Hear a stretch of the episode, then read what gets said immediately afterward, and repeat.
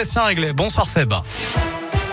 Bonsoir Vincent, bonsoir à tous et à la une, eh bien cette météo capricieuse en ce début de semaine. La Loire est en vigilance orange actuellement pour orage. Des précipitations peuvent atteindre 10 à 15 mm sur une heure avec un risque de grêle. Des rafales de vent de 80 à 100 km heure pourraient par ailleurs être enregistrées sur l'ensemble du département.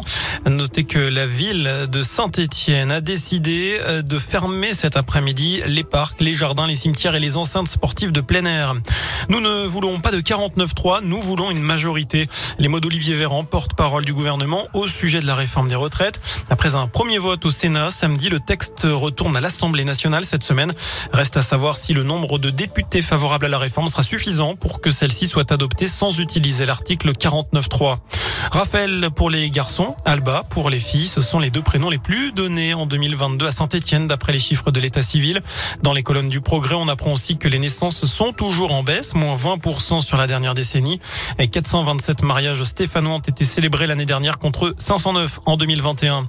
Du cyclisme et on connaît le programme du dernier week-end du Tour de France 2024 qui sera exceptionnellement délocalisé dans le sud en raison de la proximité avec les JO de Paris. La 20e étape se déroulera entre Nice et le sommet du col de la Avant un contre-la-montre individuel de, 40, de 35 km entre Monaco et Nice pour l'épilogue.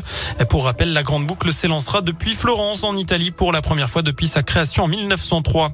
Un mot de foot, la dernière rencontre de la 27e journée de Ligue 2. Metz accueille le Havre à 20h45. Nos Verts, eux, pointent à la 13e place du classement après le nul de samedi à Geoffroy Guichard face à Amiens, un but partout.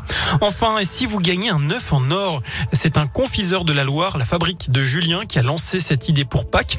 Une clé se cache dans l'un de ses produits. Elle permet d'ouvrir un coffre dans lequel se trouve l'œuf en or d'une valeur de 2000 euros. La chasse est ouverte dès aujourd'hui et dure jusqu'au 10 avril.